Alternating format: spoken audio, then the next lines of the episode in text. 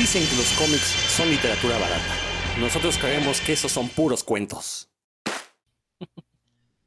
Bueno, ya empezó. Y sean bienvenidos a este primer programa de puros cuentos de este recién nacido 2021. Primer programa del año. Y pues estamos ya aquí muy descansados después de estos días de asueto. Que bueno, ahora con la, con la cuarentena, pues si, si estamos respetando el, el quedarnos en casa, si estamos con esa posibilidad, pues la verdad es que, que varios de los días son de asueto, no, no, no porque no trabajemos, sino pues porque eh, afortunadamente eh, el trabajo se puede hacer en pocas horas y pues queda tiempo para hacer algunas otras cosas por ahí, como convivir con la familia o leer cómics, que es lo que nos gusta, ¿no? Yo soy Rodrigo Vidal Tamayo, como siempre un gusto tenerlos aquí de nueva cuenta en Puros Cuentos, iniciando este nueve año, y procedo a presentar a mis compañeros de batalla. Ahí tenemos a Roberto Murillo. ¿Cómo estás, Roberto? Muy bien, mi querido Rodro, pues eh, un saludo a todos mis compañeros, a todos ustedes y a la gente que nos escucha por allá, recibiendo bien el año, bañándome, como dice aquí mi querido Héctor, por primera vez en el año para empezar bien enero. Y pues espero que, que se note el cambio, aunque sea en la, en la voz por ahí con todos nuestros escuchas. Un saludote, feliz año a todos. Por ahí anda también el buen Dan Lee. ¿Qué pasó, mi Dan? Bueno, Rodro, buenas noches. Feliz año a todos los de la charla y a todos los que nos escuchan. Espero que sea un año muy productivo para todos y pues que, como ya dijo Rodro, le saquen, le saquen provecho al- si tienen chance de estar, de quedarse en su casa, pues a las horas que, tienen libres y si no tienen chance, pues cuídense un montón cuando anden afuera porque todavía, como ya se dijo en el otro programa, el coronavirus no anda festejando, ¿no? O anda, anda no se mareó ni nada, anda igual de, de fuerte que el año pasado. Sí, exacto, eso, eso no cambió en, con el cambio de calendario. Héctor McCoy, ¿cómo te va? ¿Qué pasó, mi querido Rodro, Dan, Roberto, amigos que nos escuchan? Pues un fuerte abrazo iniciando este año, que llevamos tres días, esperemos que ya haya sido mejor que todo el 2020, ¿verdad? Este, yo, por mi parte, portándome bien, porque quiero que los reyes pues, se pongan guapetones, eh, dejar mi zapato y que me dejen algo, no carbón precisamente, así es que portándome bien. Excelente. Y bueno, pues este, este año lo vamos a iniciar, como no podía ser de otra forma, hablando un poco del cómic mexicano. ¿Qué ha sido el cómic mexicano en estos años que lleva de vida? ¿Qué, qué, qué le depara? Sobre todo después de un año tan conflictivo como 2020. Y viene a colación el tema del cómic mexicano, porque ahora el primero de enero se cumplieron 100 años de la publicación de una historieta llamada Don Catarino, considerada por los historiadores como la primera historieta eh, netamente mexicana. No quiere decir que no hubiera cómics antes, ya, los, ya existían, pero pues eran estos cartones que aparecían en los periódicos, eran personajes que iban y venían. Y con el caso de Don Catarino, nace la primera historieta continua que duró pues cierto tiempo, que se vendía este, bueno, primero fue un suplemento en el periódico, después ya tuvo su, este, su publicación independiente. Eh, y, se publicó el primero de enero de 1921, entonces por ahí eh, algunos dibujantes de cómics mexicanos, pues se dieron a la tarea de recordar este suceso y por ahí hay una propuesta de nombrar al primero de enero como el día de la historieta mexicana, lo cual digo, está bien, entiendo por qué lo quieren nombrar el primero de enero, pero pues es un día que nadie se va a acordar. Si amanecemos todos crudos, desvelados, pues quién se va a acordar de celebrar a la historieta nacional, ¿no? Entonces, por ahí me parece eh, a lo mejor este, buscar otra fecha igual de significativa. Sin embargo, con este pretexto de eh, 100 años de la historieta de Don Catarino y con ella el supuesto nacimiento de la historieta nacional, eh, pues eh, decidimos tocar ese tema de lo que ha sido el cómic mexicano en estos 100 años, una, un siglo lleno de altibajos, recordar que en algún momento fuimos uno de los primeros países, bueno, de los países donde más se leía cómic, donde más se producía, y todo eso ahorita está tristemente perdido, ¿no? Ahorita tenemos un montón de eh, creadores que corren como pollos descabezados hacia todos lados, sin eh, planes de negocio, eh, muchos creadores jóvenes, eh, quizás con talento, pero que no saben pulirlo o que no quieren pulirlo porque no se acercan a gente eh, que pudiera ayudarlos a, mejorar su trabajo, o si lo llegan a hacer, esta gente luego resulta ser pues, una bola o de tranzas o de gente que no les permite eh, que no les ayuda a crecer, ¿no? Como debiera ser. E, eso en el mejor de los casos, ¿no? En el peor, como dije, como acabo de decir, pues, se los terminan transando, ¿no? Entonces, la verdad es que tenemos, ha sido un siglo, un siglo con muchos, este, agridulce, un siglo agridulce para la historieta mexicana. Vamos a platicar un poco de eso. Por ahí también, a finales del mes del año pasado, se celebró un aniversario más del nacimiento de Abel Quesada también vamos a tocar ese tema, porque también Abel Quesada es estos de estos este, eh, miembros de la historia del cómic nacional eh, que tristemente eh, parece que está en el olvido, ¿no? Salvo por algunos investigadores o aficionados muy, muy clavados, pero es raro encontrar algún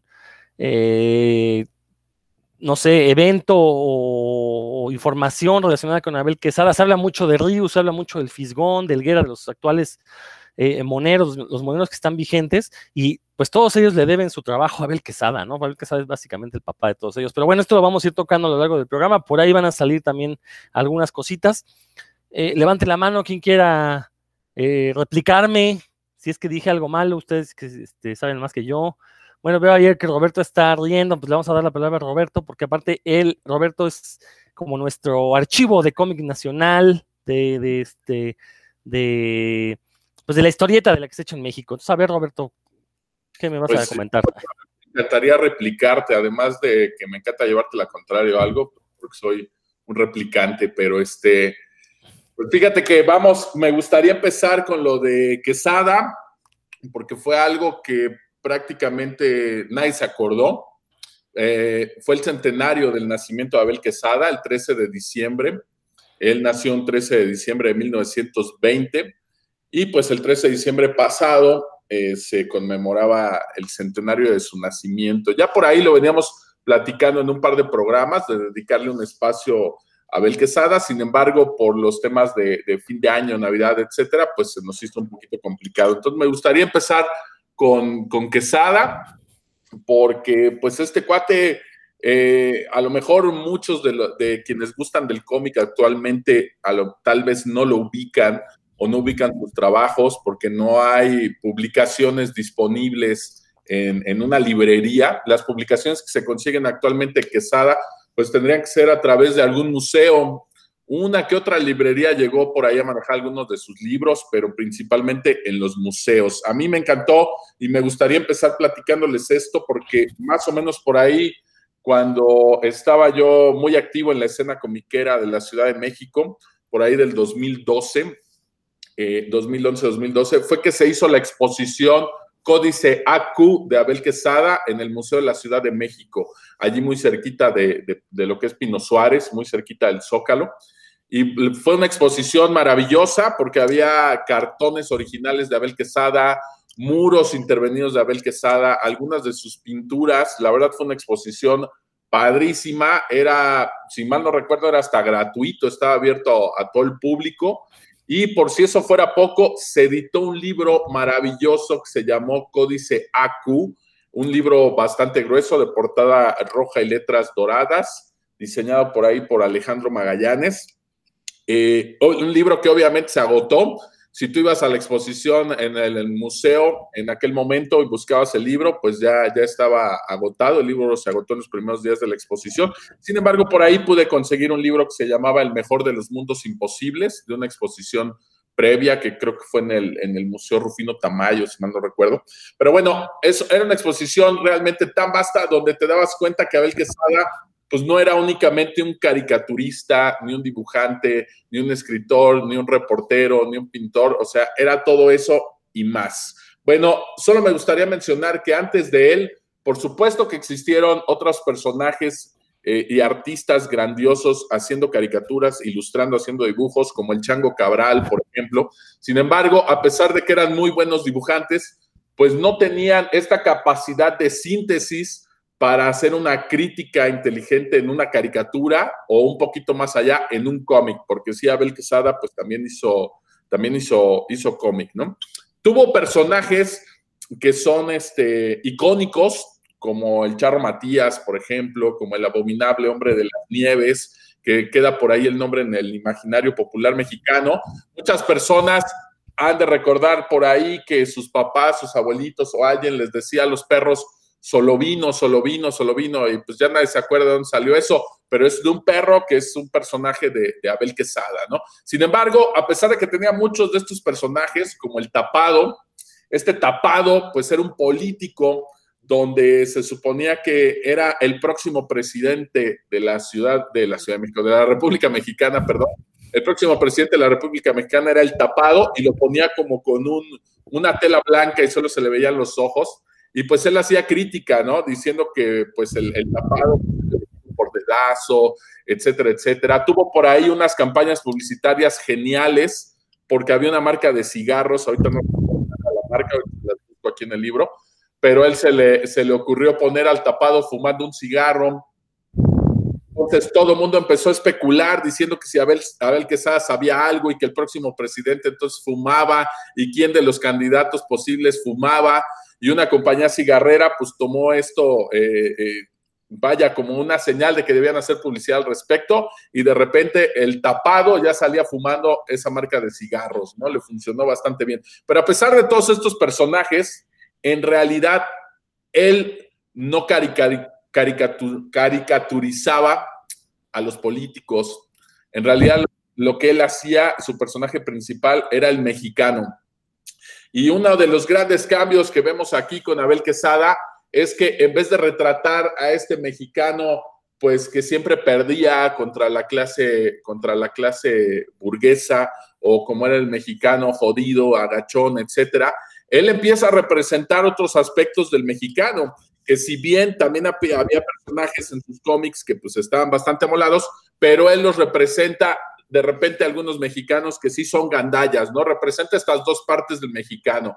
Él, por ejemplo, criticaba mucho el tráfico de la Ciudad de México y él pues vaticinó el futuro que nos esperaba, ¿no? Donde los peatones pues ya eran como un cero a la izquierda y el que importaba era el, el, quien iba manejando el automóvil y para que un peatón atravesara la calle pues era toda una odisea.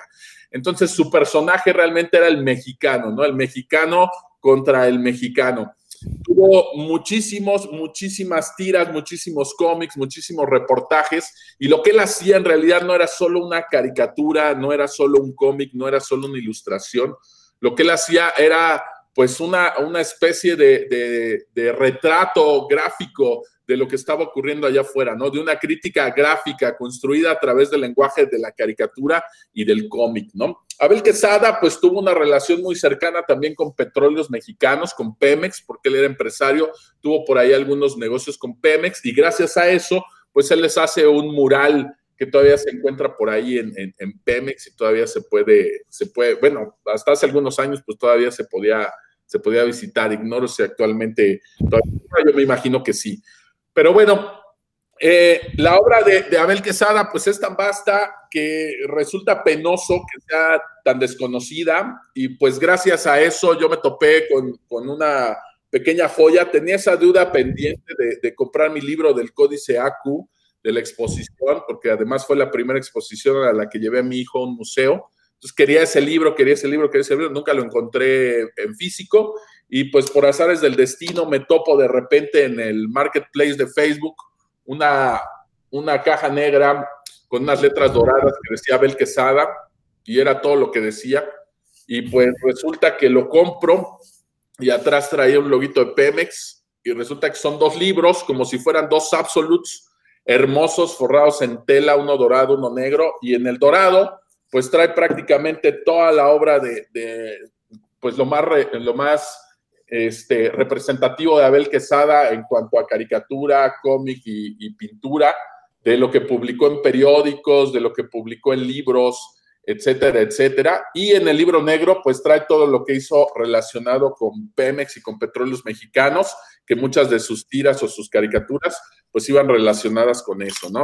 De verdad era, era un grande y, seguirá siendo grande. Rius, y todos los que siguieron después, el Fisgón, etcétera, pues le deben muchísimo a Abel Quesada, ¿no? No les voy a, mencionar todo lo que trae el libro, porque de verdad no terminaríamos en un programa, ni les voy a leer parte de lo que viene aquí, pero voy a tomar solamente un párrafo de una de las citas que, que remarca aquí el libro de Quesada y dice, mi oficio no tiene nombre.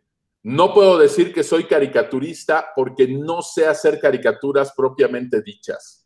No puedo decir que soy cartonista porque esa palabra, bastante fea, viene del inglés cartoon y, otra vez, no indica exactamente lo que hago.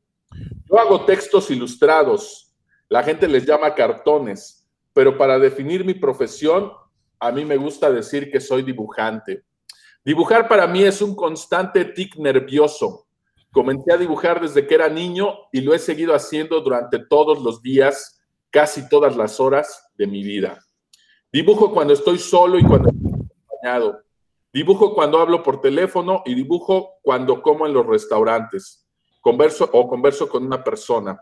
Para mí es más fácil explicar algo si me auxilio con el dibujo.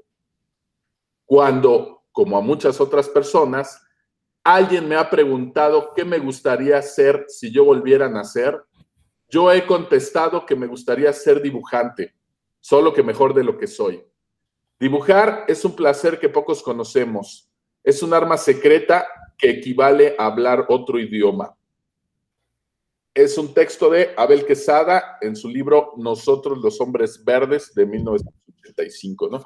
Y creo que él, él logra expresar muy bien que lo que hace, pues no es solamente un dibujo, no es solamente una caricatura, de verdad sabía hacer una síntesis, sabía hacer una crítica, sabía hacer una sátira, sabía plasmar perfectamente al tipo de personajes a quienes aludía y además eh, lo hacía de una manera maravillosa. En aquel tiempo fue una super celebridad y de repente pues lo veíamos con personalidades como aquí María Félix, que le está poniendo un anillo de diamantes en la nariz a Abel Quesada, aludiendo a uno de sus propios de sus propios personajes que les muestro por acá con él. E, e, El Fifi, ¿no? Si mal no estoy, se llamaba ese personaje. Sí, no, bueno, vaya, esto quedó, mira, aquí está eh, el Solovino, por ejemplo. Sí, les, obviamente aquí nuestros escuchas, pues no, no me puedo pasar mostrándoles el libro aquí porque pues no van a, a ver lo que yo estoy viendo, pero de verdad les recomiendo muchísimo buscar la obra de Abel Quesada. Era bastante eh, divertido, pero también bastante duro con sus críticas. Cuando ocurrió la masacre del 68 de los estudiantes, la caricatura que él publicó fue a una página completa y su caricatura era un cuadro negro, completamente negro. Esa fue la caricatura que publicó después de los del 2 de octubre.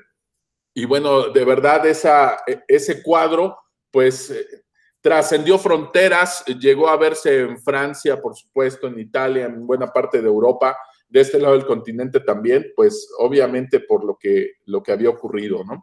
Además era un, un gran pintor, eh, tiene por ahí muchos trabajos de, de, pintura bastante muy bien hechos, por supuesto con, con su estilo, eh, no, no voy a decir que era súper detallado en lo que él pintaba, sin embargo, con su estilo tiene trabajos bastante buenos donde el manejo del color, de los espacios negativos, pues ahí vemos cómo aplica más los conocimientos de composición eh, que se ocupan en el cine, en la fotografía, en el dibujo, los aplica aún más que en sus cómics y en sus caricaturas. En realidad, en sus pinturas es donde se ve realmente los conocimientos que él tenía de, de este arte, ¿no?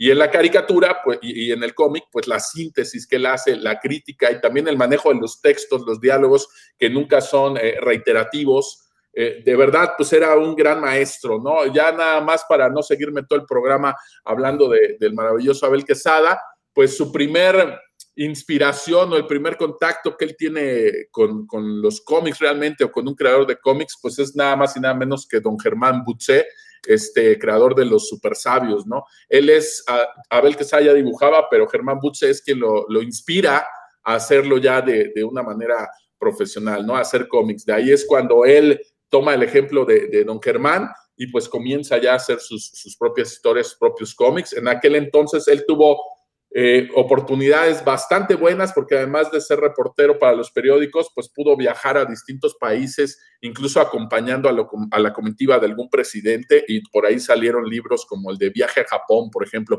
que era como una crónica en caricatura y cómic de lo que él había visto o lo que había sucedido en el viaje. Entonces, pues yo los invito a, a echarse una vuelta por el trabajo de Abel Quesada.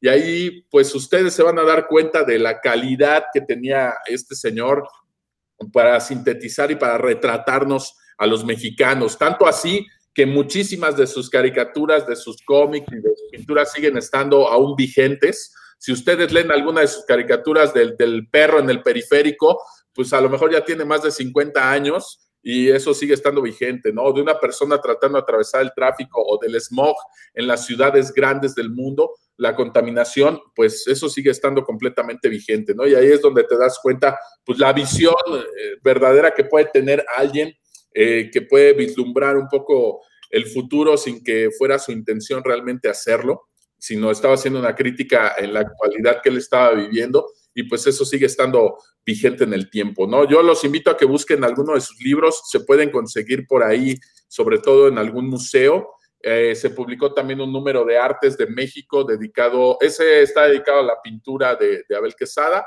pero hay muchos otros por ahí que se, algunos incluso publicados por el Fondo de Cultura Económica que todavía se pueden conseguir por ahí. Hace unos cuatro o cinco años, el Programa Nacional Salas de Lectura editó un librito chiquitito del mejor de los mundos imposibles, de la primera exposición que hubo ahí en el museo, y se regaló de forma gratuita en todas las ferias del libro. Lo estaban regalando aquí en, este, en la Feria del Libro del Zócalo, en la Ciudad de México, y lo regalaron también en el remate cuando todavía era en el auditorio. Entonces todavía pueden conseguir por ahí bastante buen material impreso de, Abel Quesada, y si no, pues búsquenle por ahí en internet para que le echen un ojo a lo que hacía. De hecho, mencionas algo muy importante, Roberto, esta cuestión de eh, su capacidad de síntesis y, como bien dijiste, ¿no?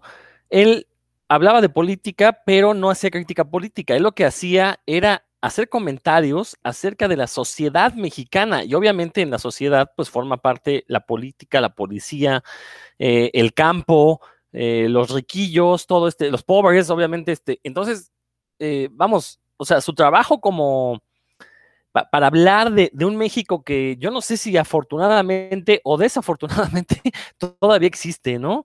Eh, digo, ahí te das cuenta de, su genialidad, porque supo ver el futuro, supo criticar lo que él sabía que no iba a cambiar en el corto plazo y, que a fin de cuentas es quizás aquello que nos da una identidad como mexicanos. Si queremos conocer la identidad del mexicano, hay que ver la obra de Abel Quesada, y esto lo digo sin exagerar. Este, usualmente se habla de Octavio Paz, de los grandes intelectuales para hablar del mexicano y de México, pero yo creo que es mucho más fácil entender al México y, al mexicano a través de la obra de la cultura popular de personajes como Abel Quesada o de Chava Flores, si nos ceñimos únicamente a la Ciudad de México, que a través de cualquier otro eh, autonombrado o encumbrado como intelectual, ¿no? Eh, por ahí te digo, mencionabas este, esta figura del rico con un anillo, de, con un brillante gigantesco en la nariz, que si mal no recuerdo se llama el Fifi, o el Cataín, no me acuerdo, eh, eh, eh, un dibujo que ha sido retomado por Rius, por el Fisgón. El Fisgón acepta que él retrata a los riquillos con un anillo en la nariz porque lo tomó de Abel Quesada, ¿no? y decía yo al inicio del programa que Abel Quesada es como el papá de los, de, todos los moneros actuales, porque, digo, uno, cuando uno conoce la obra de Abel Quesada y luego lee a Rius, se da cuenta que Rius está fusilando totalmente el estilo de dibujo, el estilo de, escritura, el, lenguaje que manejaba Abel Quesada, ¿no? Entonces, este... Que te interrumpa, ahí te lo estoy en la pantalla, es Don Gastón Billetes. El que Pero ese tiene nombre, ¿no? Pero tiene uno como, genérico, ¿no?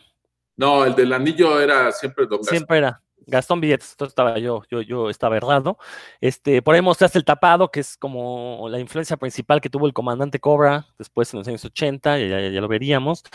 Eh, y bueno, no, pero decía yo, eh, digo, todos los moneros actuales le deben de una u otra forma, bueno, los moneros eh, entendidos esta escuela formada bajo la tutela de Ríos, ¿no? El Fisgón, Hernández, Elguera, Patricio, este, obviamente, gente como Paco Calderón, como Jabás, este, estos moneros de derechas, pues no, no, no, no siguen esa escuela.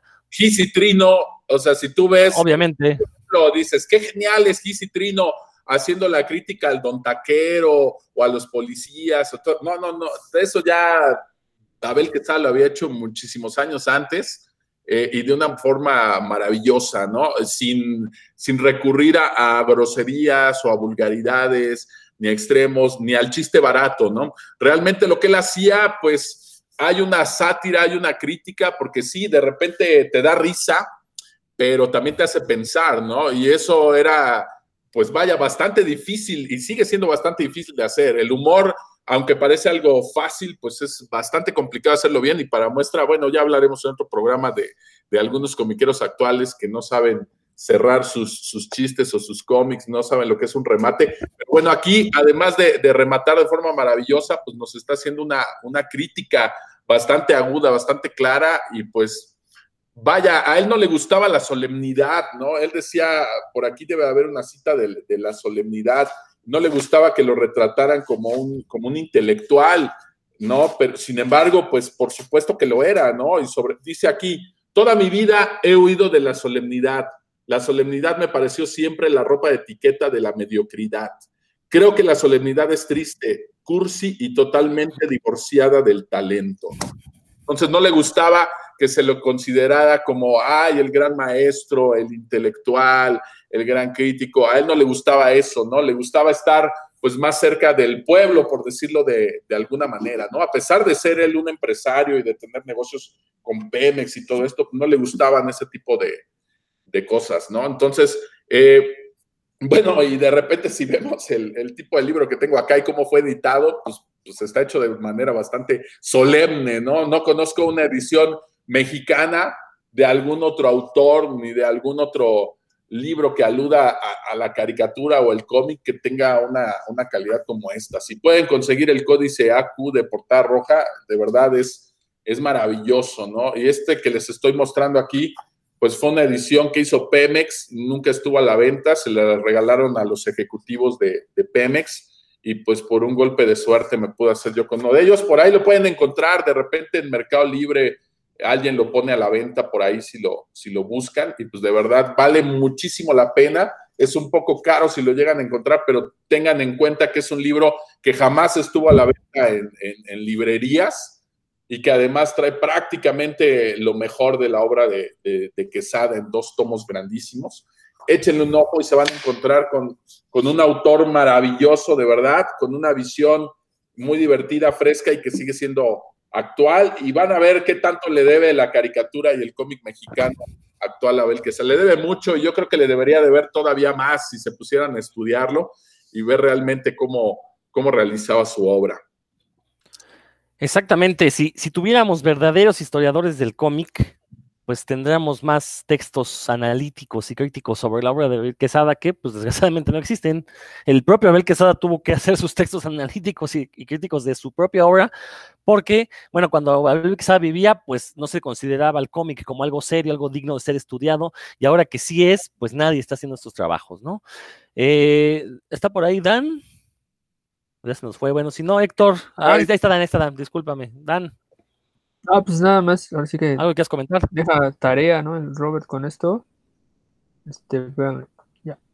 Eh, porque, pues es lo que, la forma en la que lo presenta, yo la verdad no, no conozco la obra de Quesada. Ahí, eh, como ya lo mencionaron, eh, pues como una laguna ahí. Ahorita, bueno, antes del programa estaba revisando bibliografía, pues hay, hay mucho, ¿no? En realidad, pero no es fácil de conseguir. Yo vi a la venta dos libros solamente de, su obra, aunque sí también fue guionista de cine, entonces se pueden se puede acceder a un, un, tres de las películas en las que trabajó, bueno, las tres películas en las que trabajó, pero pues sí, sí, de, ahora que lo menciona Roberto, pues sí hay, hay una tarea ahí pendiente de conocer la obra y, y pues sí, como ya lo mencionaron, también la influencia que puede haber tenido no solo en los en los historietistas del pasado, que seguramente fue amplia, de hecho antes era muy mencionado, muy mencionado, eh, sino los historietistas del presente. Y pues sí, habrá que, que, echarle un ojo. Gracias, Robert, por, por, dejar tarea. No, créeme que no te vas a arrepentir, Dan. O sea, y toda la gente que nos escucha, si no, no conoce la obra de Abel Quesada, échenle un ojo, porque de veras, él sí creó un verdadero cómic mexicano que hablaba de México, que hablaba del mexicano. Y yo insisto, analizando la obra de Abel Quesada, podemos conocer una idea, algo, lo más parecido a eso que podemos llamar identidad del mexicano, que hay quien dice que no existe porque son muchos Méxicos. Bueno, yo creo que Abel Quesada logró capturar a todos. Héctor. Pues sí, yo la verdad me declaro también un ignorante de, la obra de Abel Quesada. Yo me acuerdo que cuando era chavo, pues mis, yo vengo de una familia, digamos, de, de gente que leía historieta, cómic, y que le tocó toda esta, digamos, época de oro y que me hablaba de Abel Quesada, y hablaba de esos personajes que ahorita nos está diciendo Roberto, nos estás platicando tú.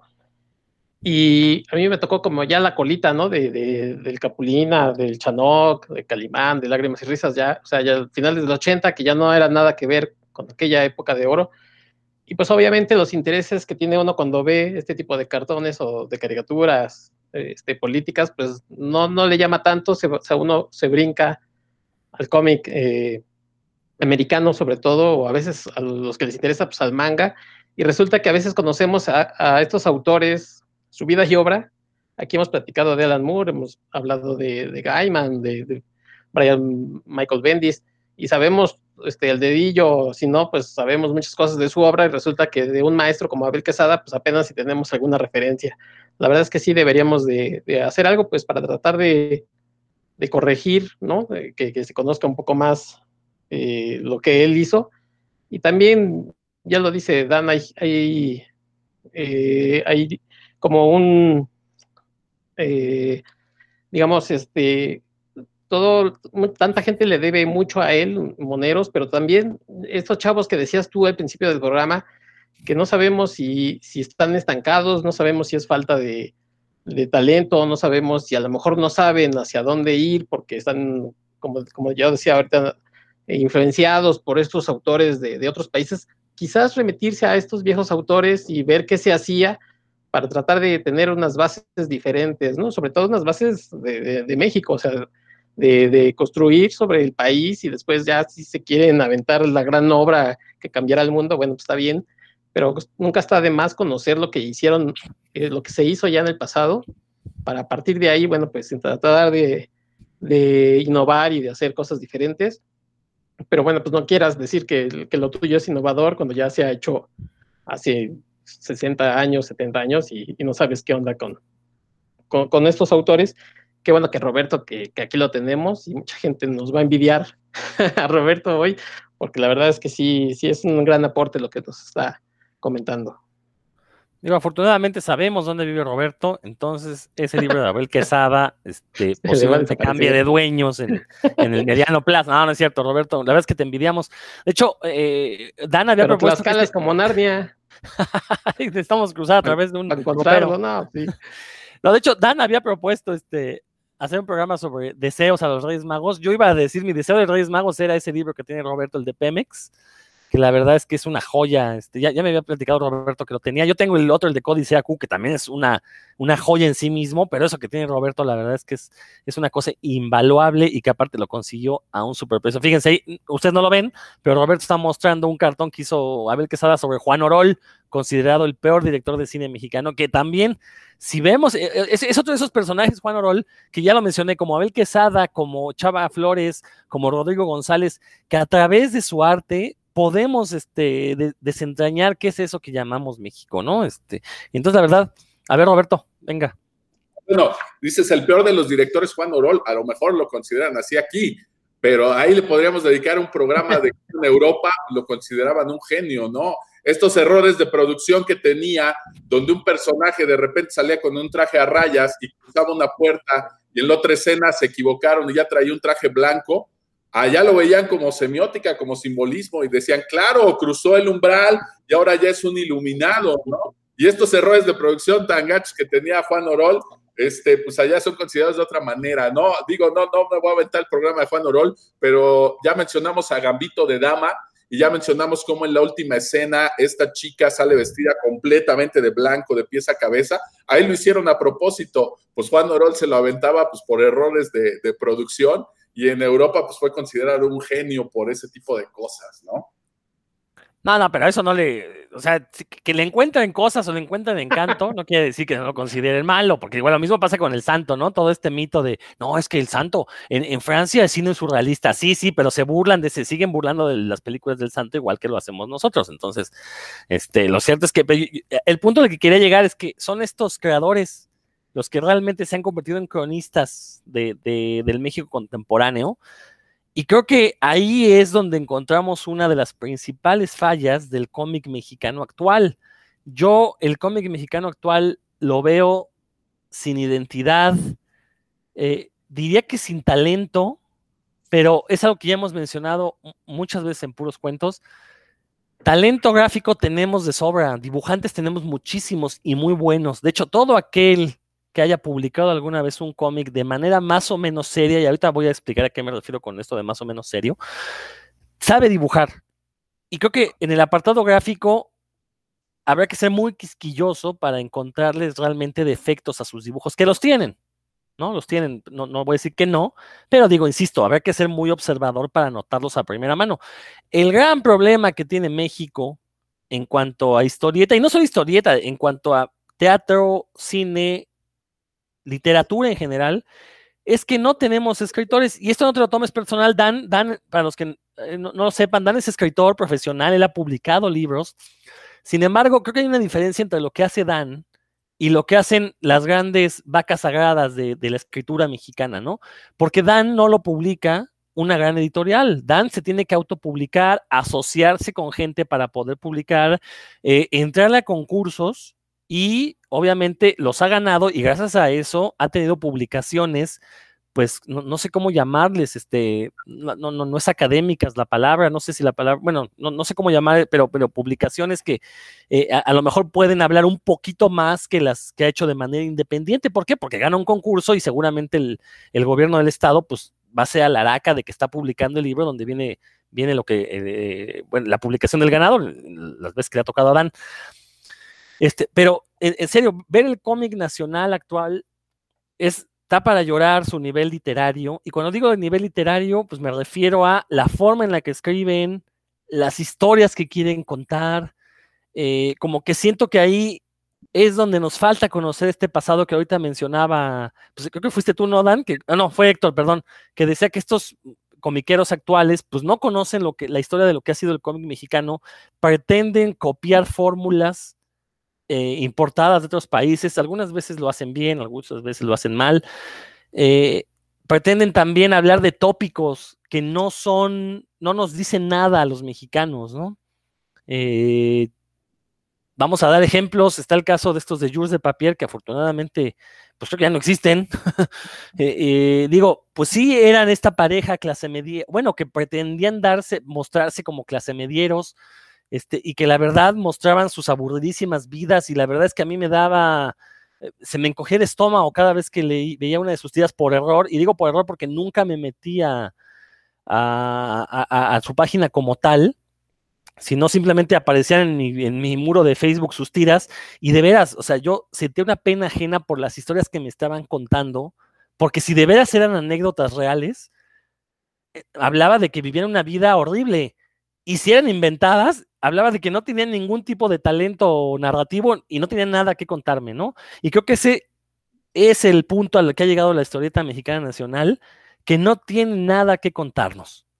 Por eso de repente surgen eh, algunos este, chispazos y, no es cebollazo, no es porque esté Dan aquí, pero de repente surge como el número uno de Canek Jr., que eh, le da la vuelta al cómic de luchadores, no es el típico cómic de luchadores eh, hecho en México, y por eso sobresale, porque es algo diferente, porque de veras están innovando con un tópico sobadísimo dentro del cómic nacional, ¿no? Roberto, ¿tú quieres comentar algo?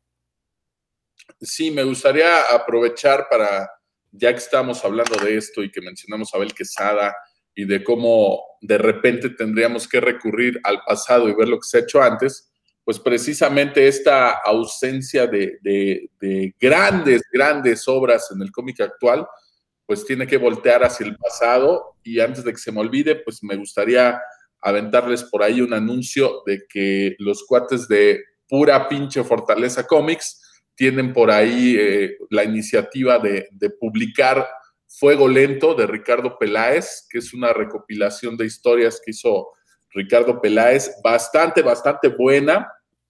Y, y vaya, se celebra el hecho que se esté rescatando una publicación que también todos deberíamos leer.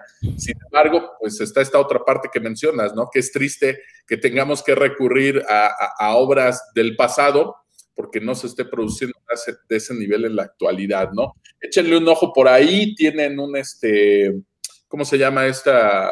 Donde vas aportando dinero para que se publique. Se Kickstarter, una fondeadora, una fondeadora fondeadora para fuego lento, de verdad vale mucho la pena. Es prácticamente eh, lo que se publicó en los noventas, más otras historias cortas que le añadieron, se las añadieron porque le quitaron a Madre Santa, que a mí me gusta mucho Madre Santa, que fue escrita por Freak y me parece maravillosa. Le quitaron Madre Santa a esta recopilación porque tiene muy poco que, que hicieron la reedición de Madre Santa.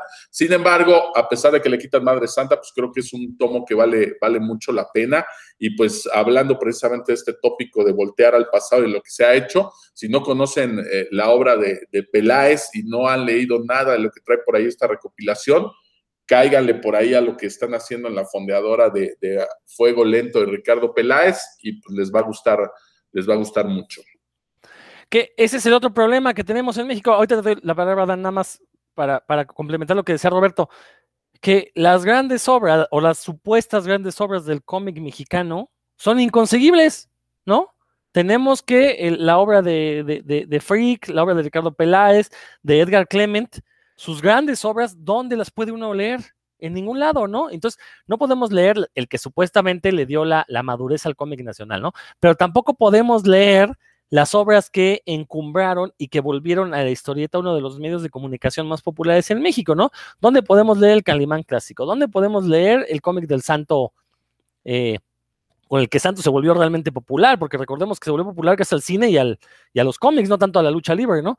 Este, ¿Dónde podemos leer las corridas clásicas de Chanok, de Fantomas? No es posible, ¿no? No se pueden conseguir, hay que recurrir, en el mejor de los casos se pueden encontrar en piratería. En el peor, pues no, no, ni siquiera existen escaneadas, ¿no? Entonces, tenemos ahí también una deuda histórica con el cómic nacional. Nadie se ha aventado la bolita, que también debe ser una murga, andar cazando los derechos para ver, para hacer una publicación decorosa de alguno de estos títulos que mencioné, también es cierto, o sea, los mexicanos obviamente nos interesa el dinero en el corto plazo, y lo digo esto así como un elemento identitario de la cultura nacional, entonces es muy difícil de veras hacerse con los derechos eh, no, no, tanto para hacer dinero a través de esas obras, que seguramente se podría hacer dinero, pero por lo menos para hacer esta labor de rescate. Dan. Mira, ahorita retomando lo que mencionas, pues no, mencionaste la familia Burrón, pero Editorial Porrúa, pues sí ha hecho una labor ahí de, publicar muchos números de la familia Burrón en un montón de tomos que, son muy asequibles, no, son, no son carísimos, y, y, pues Editorial Porrúa, ¿no? Está en, todos lados, se encuentran sus, libros. Creo que algo así podría, pues podría suceder con algunos de los históricos que, que comentas porque pues sí es una, están como perdidos por ahí, es, muy difícil conseguirlos, eh, algunos un poco menos que otros. Robert, ¿querías decir algo?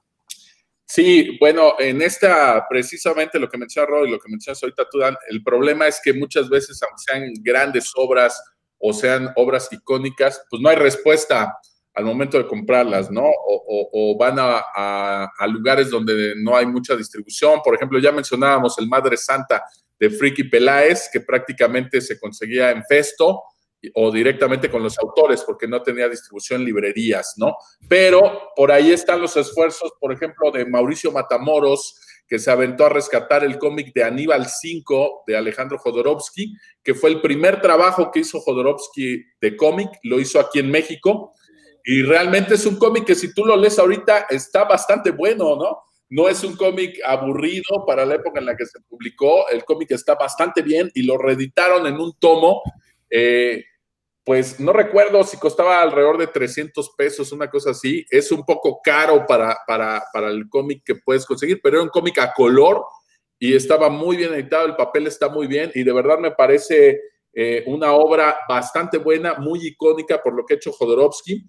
El cómic en sí está muy bueno y por lo que representa, pues también me pareció muy noble la, labor de, Mauricio y de las personas que trabajan con él en la revista esta, Belcebú, me parece que son sus compañeros, uno de los compañeros que le ayudó a reeditar esto, ¿no? No recuerdo ahorita el nombre, pero precisamente no hay respuesta de parte del, del público, ¿no? Lo ven por ahí en los eventos y pues se acercan y lojean y como tenemos este, esta ignorancia histórica, pues muchos no tienen idea de, qué ha hecho Jodorowsky eh, en cómic o que si lo empezó a hacer aquí en México. Pues, en parte no les interesa y en lo que sigue, pues preguntan el precio y dicen 300 pesos.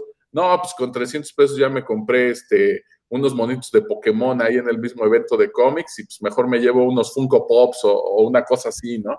Entonces sí, también hay, esta falta de, conocimiento, una parte, y de respuesta por parte del, del, público mexicano, ¿no? Y pues sí es un poquito lamentable porque si estas obras tuvieran alguna respuesta por parte del público, estoy seguro que se reeditarían más, ¿no? Y podrían ser un poquito más conseguibles, como decía mi querido Rodro. Oye, nada más me dio una duda. Estos tomos de porrúa de la familia Burrón, lo que están recopilando es una segunda época del cómic, no es el cómic clásico, según yo. A ver, Roberto. No, sí son los cómics, pero pues no empiezan realmente desde el número uno de la familia Burrón. Vamos a recordar que los primeros cómics de la familia Burrón, pues no se publicaban en el cómic que se titulaba La familia Burrón. ¿no? Entonces lo que hace Porrúa es retomarlos a partir de que el cómic ya es la familia Burrón, ¿no? Sí, para que no haya por ahí este, un, desconocimiento, no, no son los primerísimos cómics que existieron de la familia Burrón, sino a partir de que el cómic y la revista se comienza a llamar la familia Burrón. Es a partir de ahí donde la retoma, que me parece un poquito una lástima, porque esos primeros cómics que tenía la familia Burrón para la época donde se empiezan a publicar, te podías dar cuenta que quien tomaba las riendas, pues era Doña Borola. Y, en una época donde no se hablaba de feminismo o de que las mujeres llevaran el mando, ella lo hacía y ella resolvía con ingenio todas las situaciones que se le presentaban y de alguna manera ella era quien, quien ponía orden, ¿no? Y se puede ver en una época, eh, pues bien representada a, este, a, esta mujer que se sale un poco del estereotipo que había en ese entonces, ¿no? Entonces me hubiera gustado que sí recopilaran todos esos primeros números para ver las, las diferencias, ¿no? Ya después como que se va, sí, se va diluyendo un poco a través del humor, ¿no? Lo, sí, sí sigue Doña Borola ahí, pero creo que ya lo van haciendo un poquito más eh, apegado hacia el lado del humor y creo que se va perdiendo un poquito esa parte que, sería interesante analizar por ahí en otro programa. Ahora sí, Dan, continúa, por favor, y después Héctor. No, bueno, para, como para redondear lo que comentabas, Rodo, pues vale la pena como hacer una, mencionar que en estos 100 años, el, pues, el cómic en México pasó de ser el principal medio de entretenimiento de la gente en general a hacer un, pues lo que es ahora, que es en realidad es un, el cómic mexicano es algo pues de lujo, podemos decirlo porque en la última convención en la que asistí, que fue la mole de, este, del año pasado, de marzo, pues sí había material en realidad atractivo, que de entrada y así ojeándolo se veía bien. Este, mucho, mucho de ello, mucho de ese material hecho por, por el mismo autor, o sea, no, no, no por un equipo, sino por un solo autor, pero que los precios pues no te dejan acceder a todo lo que quisieras llevarte, ¿no? Entonces yo creo que uno estaba bien padre que el diseño era como de una caja de cartucho de Super Nintendo, tenía su cajita y todo con el diseño idéntico a una caja de Super Nintendo y adentro traía el cómic, que también se veía muy bien, pero pues el precio era o e, llevarme ese o uno de Edu Molina, y pues digo, Edu Molina es un autor que ya está muy, muy en mi imaginario por su calidad, ¿no? Y aparte era una adaptación de, una historia de Lovecraft, pues entonces pues ya, obvio, obvio, ¿no? Lo que iba la, la decisión ahí, pero por ejemplo, ya que no mencioné... Perdón que te no, era tan obvia, porque con Edu estabas teniendo una adaptación de un cuento que ya conoces, mejor llevarte algo nuevo, algo novedoso, algo que te diga. La narrativa gráfica de Edu ya está, ahora sí que ya, ya pasó la prueba, ¿no?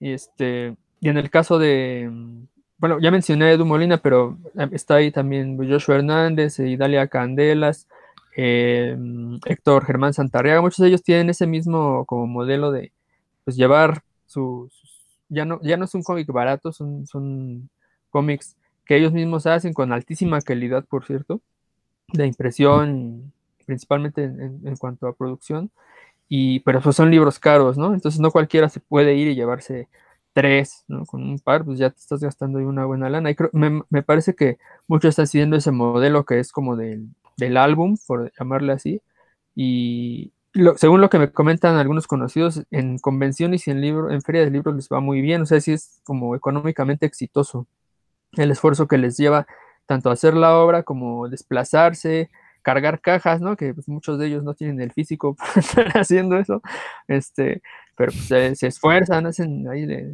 echan los kilos y pues les va bien. Creo que pues e, es algo muy diferente, ¿no? En, estos 100 años ya la, forma que antes había una industria, ¿no? Y se escribía para la industria, se trabajaba para la industria y ahora es un esfuerzo muchísimo más de autor, por llamarlo así, y que, pues que la, no, no, tienen que trabajar más, digamos, para, para acceder a, más.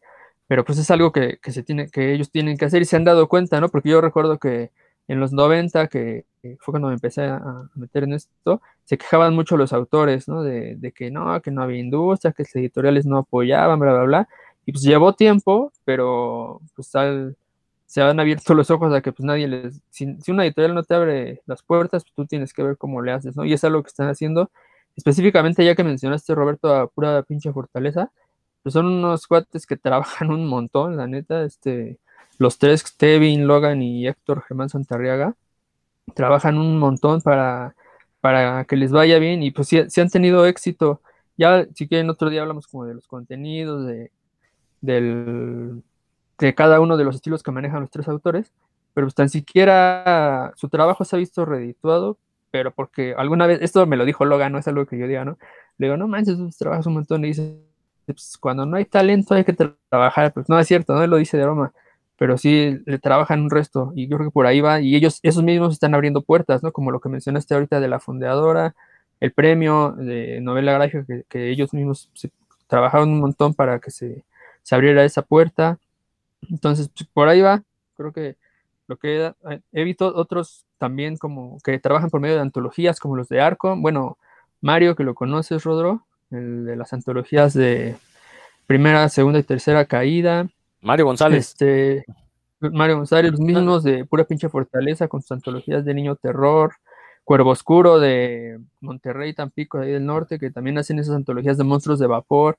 Pues es otra forma de, de, tra de, trabajo que han encontrado, que pues no es como, hay todavía hay gente que añora la, la época de la industria del cómic, pero pues ahorita no hay industria y hay que moverlo de otra forma.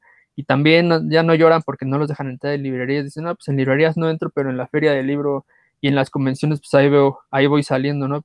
Pero, el pero que tú mismo mencionaste, Rodro, sí hay, hay, yo siempre trato de llevarme dos o tres materiales y sí me doy cuenta que les falta en narrativa desde la redacción, ¿no? Hasta otras cosas. Pero bueno, y también por eso Edu Molina me, ya, ya, sé que es garantía, por ejemplo, ¿no? Y ahí, ahí, se, ahí se van abriendo puertas, se van cerrando otras también. Héctor. Pues siempre que hablamos de, de cómic eh, mexicano, pues siempre vemos que son muchos los factores que pesan para que no, para que la industria actual pues esté como esté. También tiene que ver un poco el interés de los que somos lectores. Yo no voy a meter las manos al fuego por nadie, pero en su momento me compré este tomito que ya que creo que Rodrigo ya está regresando a la, la, la cena de Año Nuevo, eh, que es el tomito de Jules de Papier, que por cierto, pues a mí me dieron risa algunos de sus chisteritines, no eran la maravilla, pero lo cierto es que cuando lo compré pasa algo que, que, que siempre me pasa a mí, que es este tomito que pues, no sé cuánto me dirá, como 10 por 15 centímetros, ¿no? o sea, es un cuarto de... De, de carta. Un tercio de carta, ¿no? Entonces, este, y además me costó como 200 pesos y es una cosa así de neta, o sea, pues porque ya se los había pedido, ya me hasta me lo habían dedicado, lo pagué, pero así pasa con el cómic mexicano, o sea, vas a comprar una cosa que vale 300 pesos este, y son 60 páginas, o un cómic de 24 de 30 páginas que te van a cobrar 100 pesos, pues la verdad es que yo sí lo pienso y digo, podrá estar muy bueno, pero la verdad es que 100 pesos ya no los pago, o sea, por lo menos yo no los pago, este, yo sé que hoy hay muchos chavos, o sea, chavos, chavos, chavos, que les están vendiendo un cómic eh, que todo el mundo cuestiona la calidad, pero pues es lo que ellos es lo que buscan y es de lo que van a gastar. Y este. ¿Y cuál cómic, Héctor? No tengas miedo, dilo. De, bueno, ah, ok, ok. El de, el de este chavo Navi, ¿no? El del youtuber Navi, sacó su cómic, eh, ayudado por.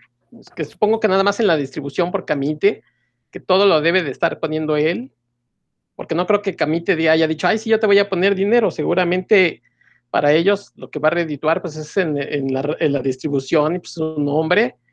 Y mucha gente dice, bueno, ojalá de ahí salgan otros proyectos. Yo no creo que, que haya salido de la, de la cabeza de, de Camite a decir, bueno, vamos a apostar por este proyecto. Yo creo que fue al revés, o sea, llegaron con ellos y le dijeron, ¿me ayudas en la distribución? Va, pues sí, sí, vamos a, vamos a ir ahí ganando los dos, pues va. Pero yo no creo que Camite tenga en la mira a nadie para sacar este, un cómic a nivel, eh, digamos, una edición masiva, así de que para que un cómic pueda costar 45 o 50 pesos, o sea, eso ya no, ya no, no lo vamos a ver, o sea, no vamos a ver que Camite apoye esas cosas, y en cambio, pues sí, ni modo, la gente que, que está vendiendo sus cómics que se autopublica, pues va a tener que seguir vendiendo a 150 pesos un cómic de 24 páginas y pues ni modo, lo, comprarán los de siempre, o sea, los que dicen sí, yo sí apoyo, sabiendo que se van a quedar a lo mejor con un número uno y con una historia que nunca va a terminar. Este, hay gente, a mí, por ejemplo, lo que hace Ale Gámez eh, me gusta mucho. He tenido chance de, de apoyarlo también en sus casters y, y demás. Eh, y, y, hay gente que, que, la verdad, yo cuando he estado en la mole, en, en, Festo, en, en esos este, sitios, pues sí me, me, atraen, pero gastar 300 varos por, por un librito así chiquito, este, de 50, 60 páginas, pues la verdad es que sí lo pienso y pues lo siento. Yo sé que ahora ellos no van a poder seguir haciendo cosas y yo no los apoyo, pero pues tampoco está como la cosa para andar gastando nada más para ver qué me llevo. Ahora, también hay que entender, ¿no? O sea, la, la publicación en México es cara. O sea, buscar sí, en México una persona que te imprima, que te encuaderne, es caro. O sea, sí, sí, lo entiendo, ¿no? Y sobre todo estos, estos autores que pues sacan tirajes pequeños, pues todavía eso sube los costos, porque recordemos que claro. para que se vuelva eh, financiable, redituable un proyecto editorial, pues tienes que hacer tirajes altísimos, que es lo que hacen las grandes editoriales. Entonces yo entiendo, pues sí, este libro de Jules de Papier, que fue muy criticado en su momento, porque es un libro pequeño de, ¿cuántas páginas? Son como, no son ni 100 páginas, ¿no? Creo, Héctor. No, menos. No. Y, no, 100 y, deben de ser.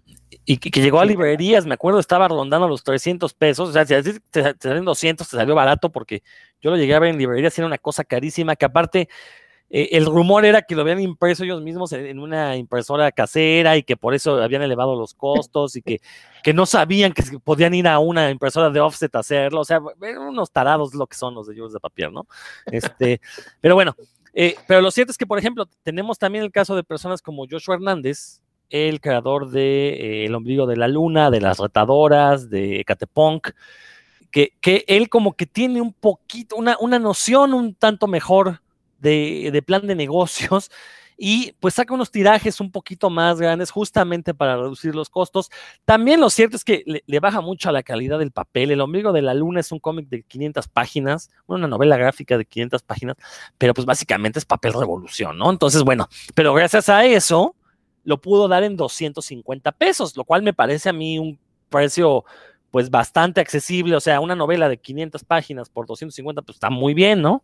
O sea, este, sí, claro, ya que, la, y, y, y, lo que tiene Joshua Hernández es que independientemente de la calidad del cómic, él le mete mucho valor agregado porque le mete muchos jueguitos, muchos detallitos a sus cómics. Entonces, eh, eh, la verdad es que le, leer sus cómics, pues es una experiencia más allá de la propia lectura, porque eh, pues puedes hacer los jueguitos, te propone él mismo dinámicas, de repente te da este valor agregado en, redes, en sus redes sociales, ¿no? Te sube que historias que no publicó en el libro o, te sube las este, fichas técnicas de los personajes. Entonces, bueno, eso genera un, una interacción que estoy seguro que le está eh, redundando en nuevos seguidores a Joshua Hernández. De hecho, él siempre que va a ferias, pues se la vive presumiendo que, que conoció mucha gente nueva y qué bueno, espero que sí sea cierto, porque eso habla de que él tiene un modelo bastante exitoso.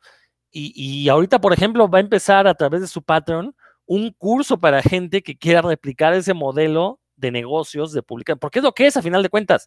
Joshua Hernández lo ha dicho muchas veces, él quiere vivir de hacer cómics y está haciendo todo lo posible, está buscando la manera de que esto se vuelva una realidad. Entonces, este, digo, para los interesados, pues busquen a Joshua Hernández, lo encuentran como Joshua HDZ, si mal no estoy en redes sociales, eh, y ahí verán todos los detalles de su Patreon. Pero digo, ¿por qué lo que hace Joshua? No vemos que lo hace gente, por ejemplo, como Edgar Clement, bueno, Edgar Clement ya no hace cómic, ¿no? Él hizo su, su, gran historieta en los años 90 y se, se, sentó, se sentó a vivir de la fama, pero, pero, realmente él vive de la ilustración este, corporativa. Por ahí dice Roberto, señala que toca el piano al revés. Sí, también el mismo Clement lo ha aceptado muchas veces que no ha terminado los proyectos de cómic posteriores a Operación Bolívar por, por hueva. Eh, pero, por ejemplo, eh, gente como, eh, bueno, lo, que fue en su momento Producciones Balazo, que después mutaría en Conque, publicaciones Conque o ediciones Conque, algo así, que sacaron libros de los super sabios y, y, y, que están publicando ahorita algunas novelas gráficas ya nuevas, que están llegando, eh, que sin embargo se están quedando ahí. Uno va a, la tienda de Carlos Slim y se topa estas, estos grandes libros de, de publicaciones, ediciones Conque, eh, ahí arrumbados. Eh, yo la verdad, yo siendo comiquero, yo me enteré porque fui a la tienda y no es porque Luis Gantús me tenga bloqueado en redes. Yo creo que si tuviera una buena estrategia mercadotécnica en redes sociales, harían que los que estamos interesados en el cómic nos llegara de alguna u otra manera la noticia de que están publicando estas cosas, ¿no? Eh, ahora, digo que se quedan ahí arrumbados, porque, por ejemplo, eh, los libros de los super sabios que, publicaron hace algunos años, los he encontrado hasta con 70% de descuento en estas tiendas, ¿no? Entonces, de hecho, estas nuevas novelas gráficas que publicaron, me voy a esperar a que tengan este descuento para ir a comprarlas, porque, pues sí, están un poco costosas, pero además, yo no sé si realmente valgan la pena lo que decía este Héctor, ¿no? Que de repente, pues sí me gustaron algunas, pero la mayoría no, o está muy bonito el arte, pero la parte literaria pues no cumple, ¿no? No, no está al mismo nivel, ¿no? Entonces también tenemos ahí otro problema que es que los que están publicando cómics, pues tampoco están informándole al público interesado que están publicando cómics. Roberto. Bueno, me gustaría mencionar un chorro de cosas de lo que se acaba de, hablar ahorita. Ya hasta me voy a perder en todo lo que quería decir, pero bueno, voy a empezar con lo de Jules de Papier y el cómic este de de Navi, del Estrerrayo, no sé cómo se llama, ahorita se me fue el nombre, pero precisamente, eh, bueno, el, punto de que cuesten tan caros o de que alguien quiera pagar, como mi querido Héctor, 200 pesos por, por un cómic así, pues también te dice, para empezar, que van dirigidos a otro público. A mí me queda claro que quienes somos lectores de cómic, eh, o sea, que, somos lectores asiduos, por llamarlo de alguna manera, del cómic, ya sea nacional o de cualquier otra latitud, no vamos a comprar el cómic de, Andrés Navi, Navi o como se llame, o el de Jules de Papier, porque no somos su público. Al menos yo lo veo.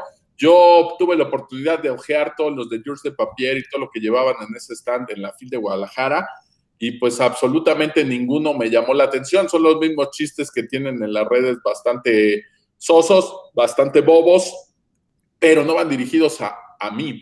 Quienes les compran eso, pues son las parejitas de, casados. Ah, mi querido Héctor anda por ahí casado. Ah, bueno.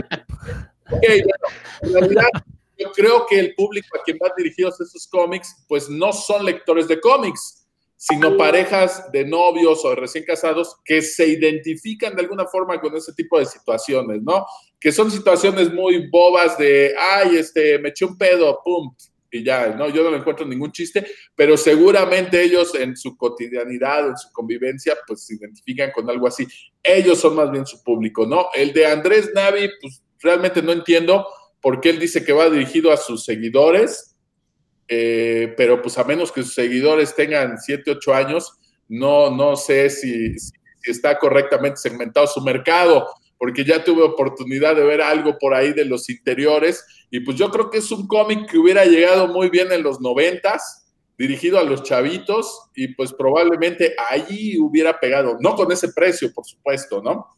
Pero yo creo que tal vez ahí hubiera pegado. Ya veremos, seguramente se va a vender, así como se vendió el George de Papier, por supuesto que se va a vender porque este cuate tiene cientos de miles de, seguidores y con que organice un par de firmas de, libros o de cómics, pues con eso ya tienes vendido una, buena cantidad. hasta estoy seguro que el tiraje va a ser muchísimo mayor o las reimpresiones que cualquier otro cómic que se ande publicando acá. No quiere decir eso que sea bueno, Vamos a recordar que millones de moscas les gusta la caca y no pues quiere decir que sea buena, ¿no? Vamos a, marcar ahí diferencias. Pero aquí lo que me gustaría también apuntar en lo que mencionaba Dan, de lo que llevan los autores a las ferias de libro, a las ferias de, cómics, eh, es que la mayoría se fueron dando cuenta a lo largo de estos 100 años de historieta mexicana, pues empezaron a publicar en tiras en los periódicos, de repente se publicaba ya como comic books y sí llegó una época dorada donde fue muy exitosa y se vendían millones por semana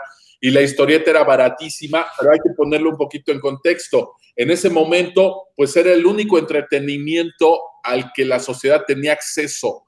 Ir al cine era caro y si ibas al cine y veías una película, tú no podías comprar la película para verla después en tu casa, ¿no? comprar un disco de música cuando ya existían los LPs, pues también era caro, no era nada barato. Entonces, prácticamente el único entretenimiento que te podías llevar a casa por poco dinero y que además lo podías compartir o rolar entre los miembros de la familia, pues era un cómic.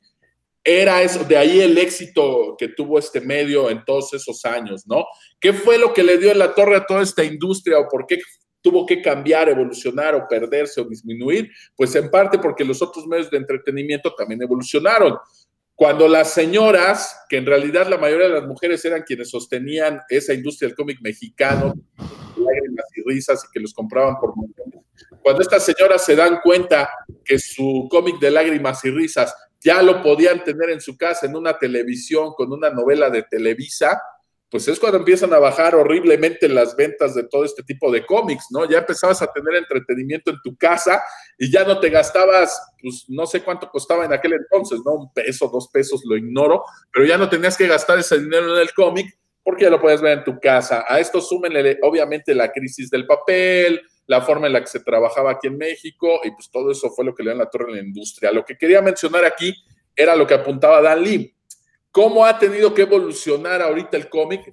Pues yo creo que se han dado cuenta muy bien de que ya no estamos como esas sectas este, que se empeñaban en publicar números de grapas y querían volver a tener 300 publicaciones continuas de un personaje. Ya no estamos ahí en ese canal. Ahorita ya estamos dándonos cuenta cómo los autores llevan un tomo con una historia que es autoconclusiva que va dirigida no solamente a la gente que lee cómics, sino a quien se acerca también por primera vez al cómic y que no tienen que comprar 40, 50, 60 números para ver qué ocurrió con el personaje, ¿no? Ahí nos llevó ahorita la evolución. No quiero decir que ese sea el único camino, tampoco estoy diciendo eso, pero creo que justo en este momento en la escena donde estamos parados, pues creo que esa es la opción. Ya hablábamos de la disminución de números en grapa en Estados Unidos y de cómo van a empezar a proliferar más los TPBs. Bueno, pues afortunadamente en México creo que también hay autores que se están dando cuenta de esto y creo que eso puede resultar mucho mejor, no solo para ellos como autores, sino también para nosotros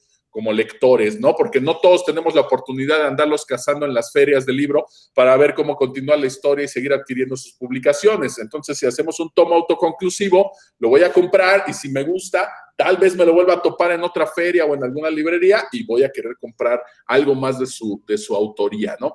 Por supuesto que no es el único camino. Tenemos personajes que sí se pueden manejar a través de grapas, pero porque están en el imaginario popular. Y aquí es donde yo quiero poner el ejemplo de Dan Lee con lo de Canek Jr. ¿Por qué el cómic de Canek Jr. sí puede ser de grapas y sí puede tener menos páginas y se puede distribuir de otra manera? ¿Y por qué no un TPB? Además de que es más caro. ¿Por qué? Pues porque un personaje, un luchador, alguien de la lucha libre, ya está en el imaginario popular. Y ahí sí es más fácil que la gente, que los niños o que el público a quien va dirigido, pues quiera estar con una publicación que es continua, ¿no? Que a lo mejor me digas, me vas a dar un número cada año, dos números por año, tres números por año, cuatro, los que quieras, pero ahí probablemente sí puede engancharlo más porque es a través de este personaje y de la historia que me están manejando. Entonces, creo que eh, pues muchos autores se están dando cuenta de esto. Y tal vez Dalí en un próximo programa nos pueda platicar junto con Rulo, pues cómo fue que llegaron a esta decisión de publicarlo de esta manera, pero creo que los autores se están dando cuenta de esto y pues puede ser más provechoso tanto para ellos, que son quienes lo publican, como para nosotros los lectores. Entonces, identificar quién es tu público, pues creo que eso es un, gran paso para quienes quieren hacer cómico o lo están haciendo. Ahí como los George de Papier identificaron bien a mi querido Héctor y como Andrés Nevi identificó bien al Rodro como su público, pues yo creo que, mi querido Dan Lee, pues también identificó por ahí junto con Rulo Valdés, pues a quién va dirigido Canek Jr. Y creo que a eso nos ha llevado la, evolución de la industria, aunque haya ido en, decremento de, tirajes o de títulos publicados, ¿no? Creo que ahí, Roberto tiene algo muy, muy interesante respecto por ejemplo, el modelo de publicación de Canek Jr., que, este, que, que, lo mencionamos porque Dan nos puede dar mayor, este, mayor detalle. Pero es cierto, ¿por qué lo quisieron sacar como número de 24 páginas, pudiendo hacer historias más completas, más complejas, más largas? Y entonces sí, o sea, estábamos dispuestos a pagar 200 pesos por quizás una novela gráfica de 100, 150 páginas. No, no, no se dan si tengas una respuesta a eso. Si no, lo, toma, lo platicaremos en un programa próximo. Ah, sí, sí. De hecho, si todo sale bien, bueno, podemos como seguir trabajando en el proyecto. Ya los siguientes, recuerden que no dice ahí número uno, ¿no? Sino dice que es la primera historia. Exacto. Este, sí, sí. Las, la- queremos hacer tomos de más de 50 páginas, todavía no Excelente. 56, 64 autoconclusivas, como fue este que también fue autoconclusivo. Ese es como el objetivo, pero sí teníamos que buscar como una forma de, de conseguir capital. Y pues ahí el, Rulo, que es como el que más estaba en la en el business, pues fue el que se le ocurrió esta idea, ¿no? De, editar uno de 24 que salía pues obviamente en mucho menos, mucho menos dinero que una que un TPB, que es lo que queremos hacer más adelante, para capitalizarnos un poco. Y pues ya esa historia que la teníamos planeada para ex- exclusivamente para publicarla en línea, era, de hecho era mucho más corta, era como el, el intro, este, la, la trabajamos para 24, para 24 páginas y poder sacar el, bueno, ya pre- presentar el proyecto en físico, que era algo que le interesaba mucho, nos interesaba mucho a todos, es- este, y más a, a Canek Jr., al luchador. A él le interesaba mucho tenerlo en físico, pues porque ya lo había anunciado y había, y quería llevarlo a, él lucha mucho en Estados Unidos, ¿no? Él tiene muchas presentaciones allá. Quería llevarlo físicamente para, pues, para tener más presencia y porque sabía que, que era una buena entrada de, lana también para él, ¿no? Este, y ya él terminó su tiraje, de hecho, él, este, lo, que le, lo que le correspondía al tiraje, a él sí le ha funcionado, lo terminó ya. Entonces, pues, sí, digamos que en, en ese, en ese aspecto sí funcionó, pero pues nos falta, todavía nos falta continuar con el proyecto como lo teníamos planeado. Y fíjense, aquí, Dan, tú me estás mencionando algo muy, muy interesante y que creo que es el meollo de todo este Navigate que se dio en México, porque yo sé que Dan no quería tocar este tema y con justa razón, pero no lo vamos a tocar desde el punto de tema del cómic, porque creo que ahí sí efectivamente el cómic de Andrés Naves es irrelevante. Eh, Canek logró vender todas las copias que le tocaban porque su público lo ve como parafernalia de luchador. No lo compraron porque fuera un cómic o porque ay, quiero leer las aventuras de Canek en cómic. Lo compraron porque era un objeto que les recordaba a su ídolo. Lo mismo sucede con el cómic de Navi. No es un cómic, es parafernalia para los seguidores de Andrés Navi. Ahora, eh, aquí se destapó una cloaca que ya los que estamos metidos en el, en, en el ajo, en la escena comiquera, pues ya conocemos, ¿no? O sea, sale este cómic de Andrés Navi, independientemente de su calidad, eh, gente sin haberlo leído, sin haberlo ojeado, salió a quejarse de cómo era posible de que esta persona tuviera un cómic y que los, las grandes lumbaras del cómic no pudieran publicar, ¿no? Bueno, pues como ya mencionó por ahí este Héctor, pues sí, Navi tenía los recursos para publicarlo, se asoció con Camite, ignoro los términos de esta sociedad, este, pero bueno, a final de cuentas, eh, cuando eres muy famoso, pues te puedes dar el lujo de ir con la editorial que quieras y decir, públicame esto, ¿no? Ya nos, ya nos arreglaremos con el dinero posteriormente. Pero hay que verlo como ese es un objeto que los seguidores de Navi, pues van a atesorar como parte de eh, ser seguidores de esta persona, ¿no? Sácame una duda, ¿Andrés Navi es youtuber de cómics? Él dice que es de cómics, ya que sepa es otra, es otra cosa, cosa, ¿no? pero, pero sí es utópico, ¿no? De eso habla en sus videos. De en sus cine, ¿no? Prac- Más que de otra cosa como de cine. Bueno, ¿de cine de superhéroes? Ajá. películas. Se ha metido a hablar de cómics y de hecho él siempre dice que le gustan los cómics. Te digo porque mi hijo en algún momento llegó a escucharlo hasta que yo me llegué a percatar de las barrabas que dice hasta el cómic y me di cuenta que pues, la verdad es un ignorante. Eh, yo no estoy hablando de él como persona, yo sé que tiene muchísimos seguidores y que me van a odiar y lo que quieran, que bueno, afortunadamente no son nuestro público, pero la realidad es que es un ignorante en cuanto a cómic. Una cosa es que le gusten, pero aquí viene otra cosa, no vamos a hablar de eso en este programa, pero tienes una responsabilidad sobre el discurso que estás dando, sobre lo que estás diciendo, con mayor razón cuando tienes tal cantidad de, de seguidores. Si desconoces del tema y te pones a hablar puras tonterías, pues probablemente se lo van a creer tus seguidores, pero va a llegar un momento en el que van a crecer y se van a dar cuenta que pues, no tienes ni la menor idea, ¿no? Pero sí, habla mucho de películas, habla de cómics, se, se pone trajes de personajes de, de cómic y bueno, hasta ahí es donde he logrado ver, pero sí había manifestado él en dos o tres ocasiones ya en sus videos que él quería hacer un cómic y como vio que sí había apoyo por parte de sus seguidores, pues por supuesto que eso le da eh, la confianza de, aventarte a publicar. Ignoro de cuánto será el tiraje, pero si estás hablando que tiene 700 mil seguidores en, en, una red social, ignoro en cuánto tienen las otras, seguramente hasta más, pues un tiraje de 5 mil o de 10 mil, pues es realmente pan comido, ¿no? Si te organizas dos, tres firmas de, autógrafos, un rollo así, yo creo que se acaba el tiraje y hasta lo reimprimen, ¿no? Yo creo que como negocio sí les va a funcionar, eso yo no lo estoy poniendo en duda absolutamente, pero sí va dirigido a ese público, ¿eh? tiene un nicho específico a quien va dirigido. ¿no? E, e, insisto, ¿no? Este público lo va a comprar porque es un objeto, de su ídolo, no porque quieran leer un cómic o porque piensen leer cómics para el futuro o porque van a leer el cómic de Andrés Navi y después, ah, quiero leer más cómics, ¿no? Voy a leer a Operación Bolívar, voy a comprarme las novelas gráficas de Bef. No, no va por ahí. O sea, eso hay que entenderlo. Por, eso digo que es irrelevante como, como publicación de cómics. Sí, Roberto. Mira, déjame decirte que en lo de salas de lectura, donde fomentamos la lectura a través de libros, cómics y lo que quieras, pues para mí, si un chavo viene y me dice, es que yo leí, mi primer libro que leí es Cañitas de Carlos Trejo me pareció maravilloso, bueno, yo no voy a decir que es un gran libro ni que él es un gran autor, pero ese es el libro que le está abriendo las puertas a la lectura y probablemente gracias a ese libro, pues se anime a leer alguna otra cosa, ¿no?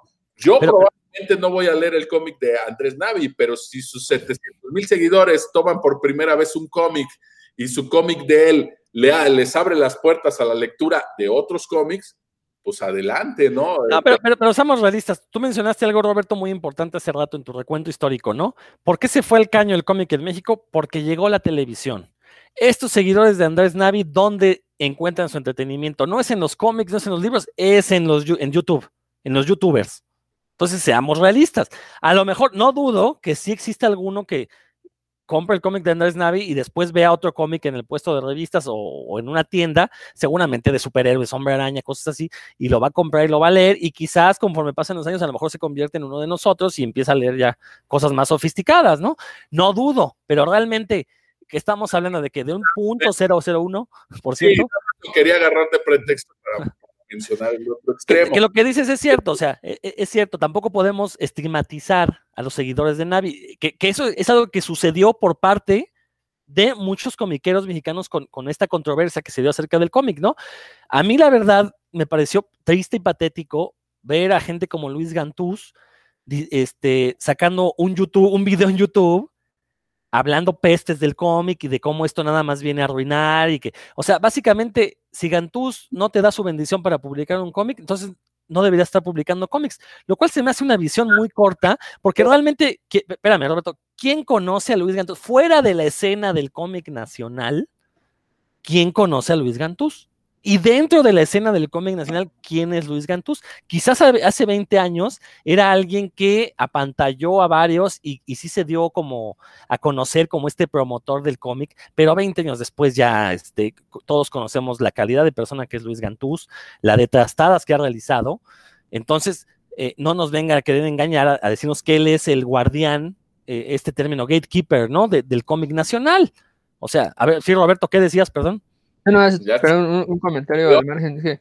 el siguiente número me parece que es un crossover de, de Gantus y Navi. Los dos van a tener una aventura. a puñetazos. Mira, ahorita podemos decir mil cosas, pero yo te apuesto lo que quieras, que, que si ese cómic despunta y vende miles y miles y miles, él mismo lo tendría de super invitado ahí en la Conque. No lo ha hecho porque...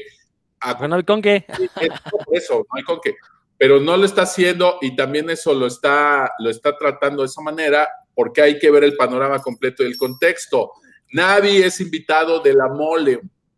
Entonces, también si te pones a ver a los defensores de, de Navi en las redes que tampoco lo han leído, no voy a decir nombres, pero pues, hay por ahí el que manejaba sus redes sociales que lo defendió a capa y espada, pues también te das cuenta que esta defensa no es ni siquiera por haber leído el cómic, ni porque digan la calidad del cómic es muy bueno, sino porque ya es una onda de que dicen, pues este chavo es de casa, nos genera ingresos.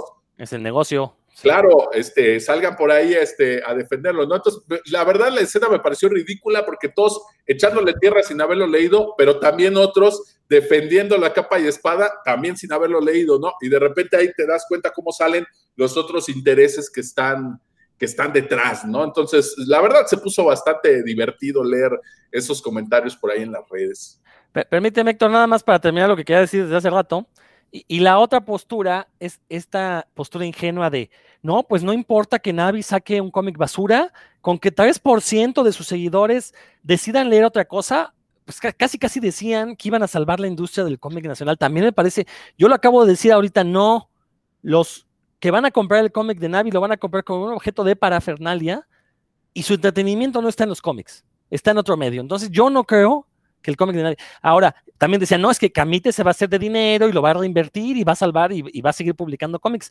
Eso sería en un mundo ideal, pero recordemos que estamos en México. No sabemos el, tipo de broncas económicas que tenga Camite. A lo mejor logra salir de ellas gracias al, cómic de, de, Andrés Navi. Ojalá, ojalá así fuera. Y ojalá de veras utilicen ese dinero para reinvertirlo. Yo voy a hacer, este, voy a poner las pies en la tierra y voy a decir, a mí se me hace que, pues más bien la gente de Camite con ese dinero pues se van a comprar casas, carros, lo que sea, ¿no? Pero dudo que lo vuelvan a reinvertir para tener que, para que Camite se convierta en una editorial sana y, que publique la, gran cantidad de títulos que publicaba hace unos años. Ahora sí, Héctor, discúlpanos, por favor. No, no, este, de hecho, lo que quería comentar es lo que ya dijo Roberto. Este, yo estoy seguro de que si eh, este cómic hubiera salido en un festo o en una conque, bueno, pues Luis Gantús hubiera eh, sobado las manos, ¿no? Y ha dicho, pues sí, como no venga y hay que defenderlo y demás. Y también, como, como bien lo dice, bueno, pues eh, seguramente ya están pensando en la mole tener una mesa ahí con él y que todos sus fans pues, paguen la entrada, ¿no? Para la mole. Y también me quedé pensando un poquito sobre esta eh, razón que damos de no comprar a veces algo porque pues es caro y no sabemos qué nos vamos a encontrar. Y no porque el cómic que, generalmente nosotros leemos, que es el, americano, eh, sea infalible y todo lo que compremos sea buenísimo. La verdad es que también son de 10, no sé, de 100 números, te encuentras con que 20 son buenos o si no es que menos. Este, pero bueno, la, la industria ahí yo creo que y esto lo voy a decir, no sé, a lo mejor digo una tontería, ustedes me corregirán, pero yo creo que la industria en Estados Unidos, en Japón, el manga, se da hasta el, se puede permitir hasta que esté en, línea escaneado su producto para que alguien lo lea y después vaya y lo compre. Aquí yo no creo que, funcione así, que alguien pudiera subir su producto y a lo mejor eh, que alguien lo compre después.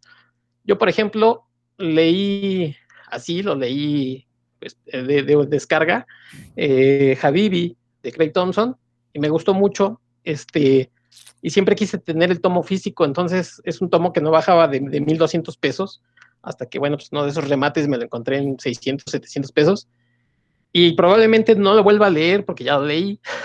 yo sé que es una experiencia diferente el papel, pero yo sé que ya tengo ahí mi tomo y así pasan con muchas cosas que uno pues le entra y que dice, no, a la tercera página, a la quinta página, este, dices, este no es para mí, y le das este, borrar a ese archivo, y le entras otra cosa y a lo mejor lo vas a comprar, pero pues aquí no pasa. Yo me acuerdo que, que compré un cómic una vez que era Power Snap, si mal no recuerdo. Power Snap, el de, Bachan, ¿no?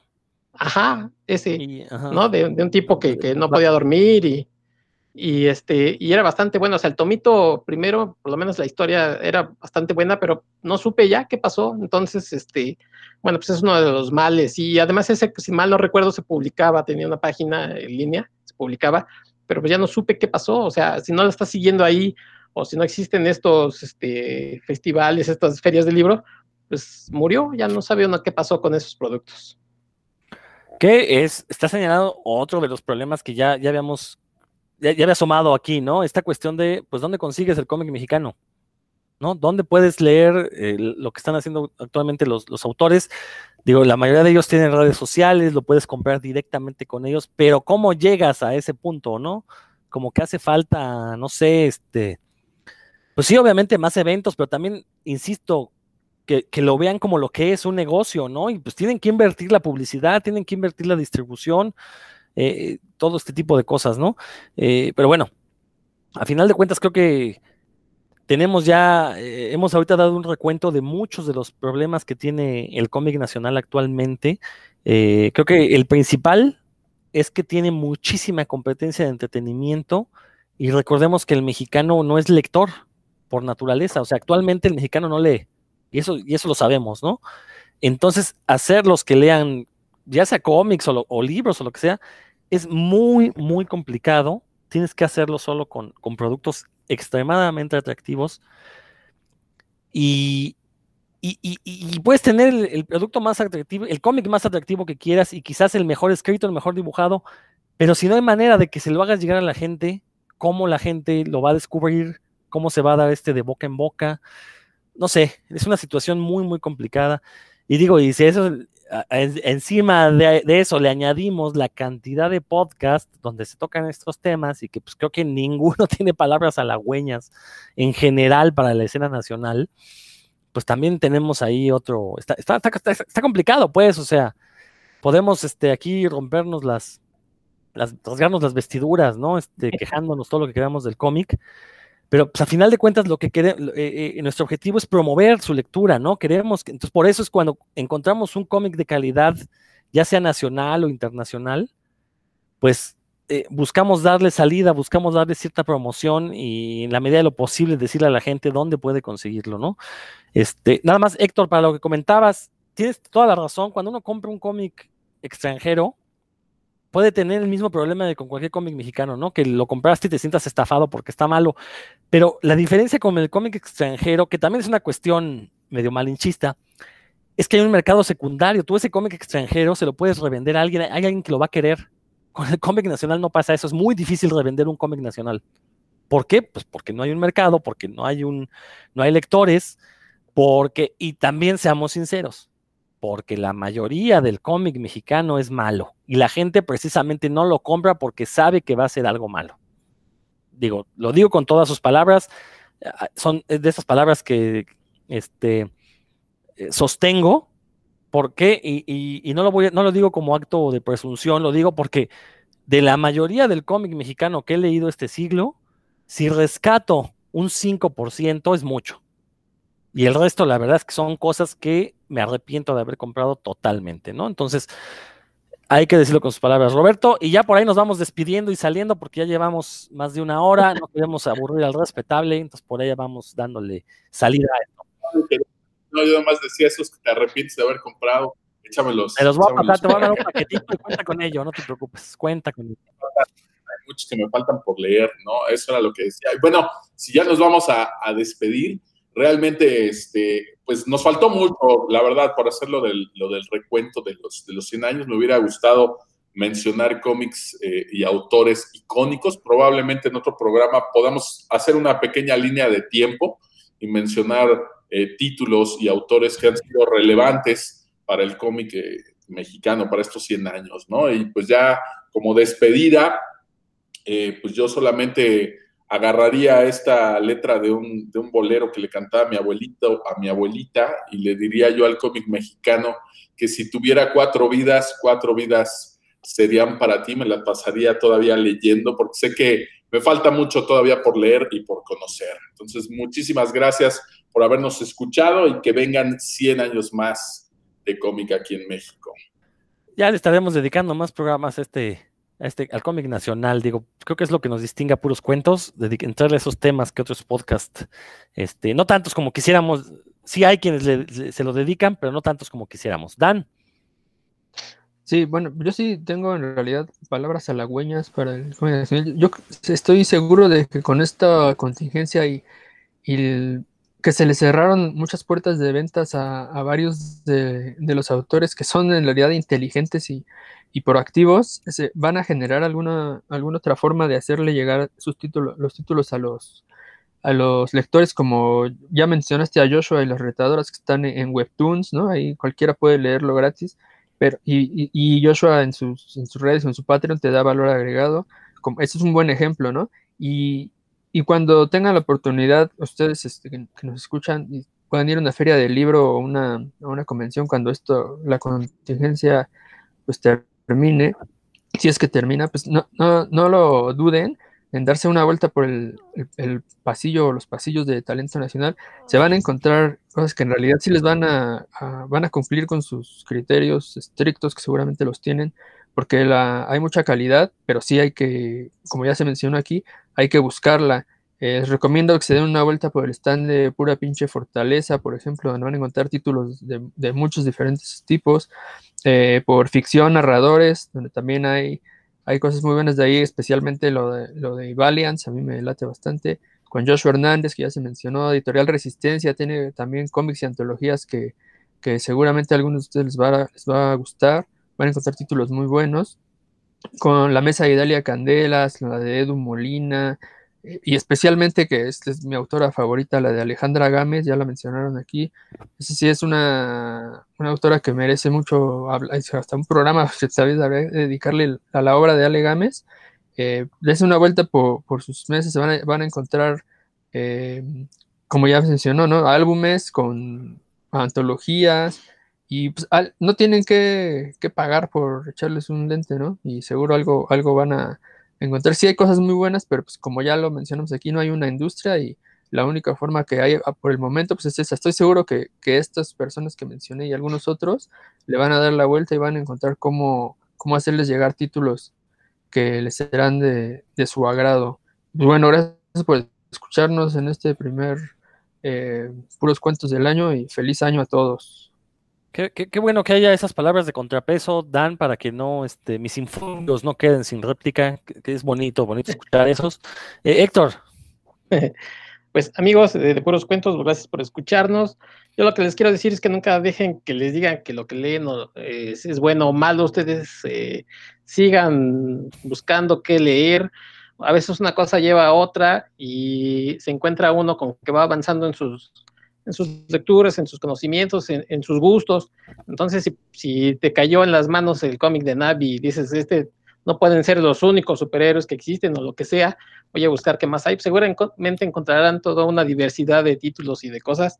No importa que, por qué título hayan empezado, porque todos empezamos siempre, pues por algún lado, probablemente malo o bueno, pero todos empezamos por algún lugar. Entonces, eh, espero que este año pues, esté lleno de lecturas, de cómics, sobre todo, eh, no, no, teman en preguntarle a lo mejor si alguien tiene por ahí algún conocimiento de, algún cómic, preguntarle si es bueno, este, dónde lo pueden conseguir, cómo le pueden hacer para, para acercarse a, a, los temas de su interés, que eso siempre es muy importante, y bueno, pues que sobre todo que sea un año eh, de, de, mucho crecimiento y de muchos triunfos diferente al 2020. Eh, muchas gracias por habernos escuchado, ahí estamos para la próxima. Bonitas palabras, Héctor, tienes mucha razón hay, que matizar, ¿no? El hecho de que eh, digamos que algo no nos gusta no lo hace automáticamente malo. Pero también está la otra versión, que el, el, que algo nos guste no lo hace automáticamente bueno, sin embargo, se vale que nos guste. Este, todos tenemos ahí malos gustos de una u otra forma y muchos más buenos gustos de una u otra forma. Esto fue Puros Cuentos, nos estamos escuchando próximamente.